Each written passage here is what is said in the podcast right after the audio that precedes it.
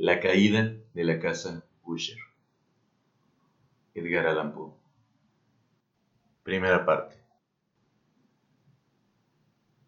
Durante todo un día de otoño, triste, oscuro, silencioso, cuando las nubes se cernían bajas y pesadas en el cielo, crucé solo, a caballo, una región singularmente lúgubre del país. Y, al fin, al acercarse las sombras de la noche, me encontré a la vista de la melancólica casa Usher. No sé cómo fue, pero a la primera mirada que eché al edificio, invadió mi espíritu un sentimiento de insoportable tristeza.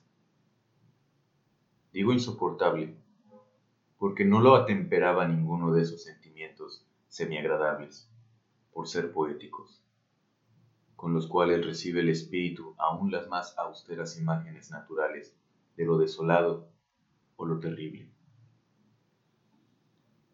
Miré el escenario que tenía delante, la casa y el sencillo paisaje del dominio, las paredes desnudas, las ventanas como ojos vacíos, los ralos y siniestros juncos, los escasos troncos de árboles agostados.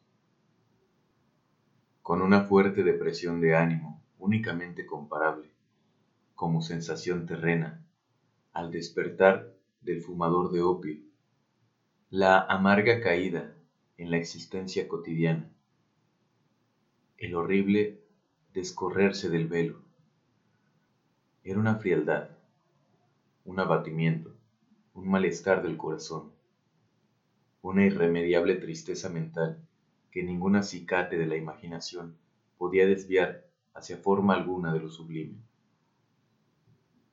¿Qué era? me detuve a pensar. ¿Qué era lo que así me desalentaba en la contemplación de la casa Usher? Misterio insoluble. Y yo no podía luchar con los sombríos pensamientos que se congregaban a mi alrededor mientras reflexionaba. Me vi obligado a incurrir en la insatisfactoria conclusión de que mientras hay, fuera de toda duda, combinaciones de simplísimos objetos naturales que tienen el poder de afectarnos así, el análisis de ese poder se encuentra aún entre las consideraciones que están más allá de nuestro alcance.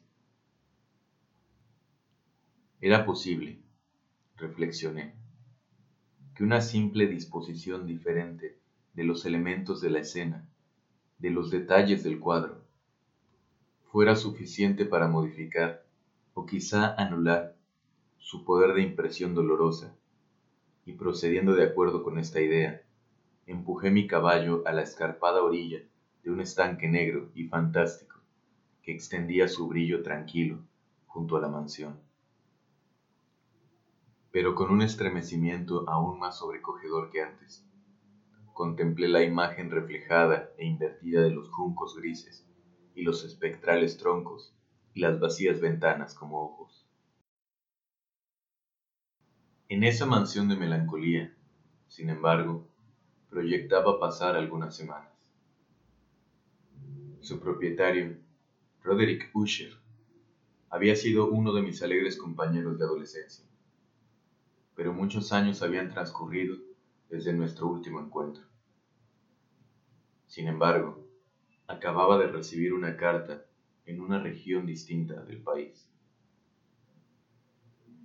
Una carta suya, la cual, por su tono exasperadamente apremiante, no admitía una respuesta que la presencia personal.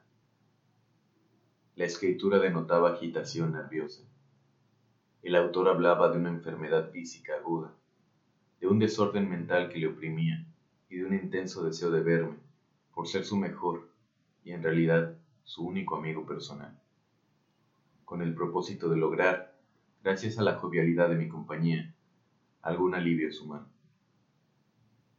La manera en que se decía esto y mucho más, este pedido hecho de todo corazón, no me permitieron vacilar y en consecuencia obedecí de inmediato al que, no obstante, consideraba un requerimiento singularísimo.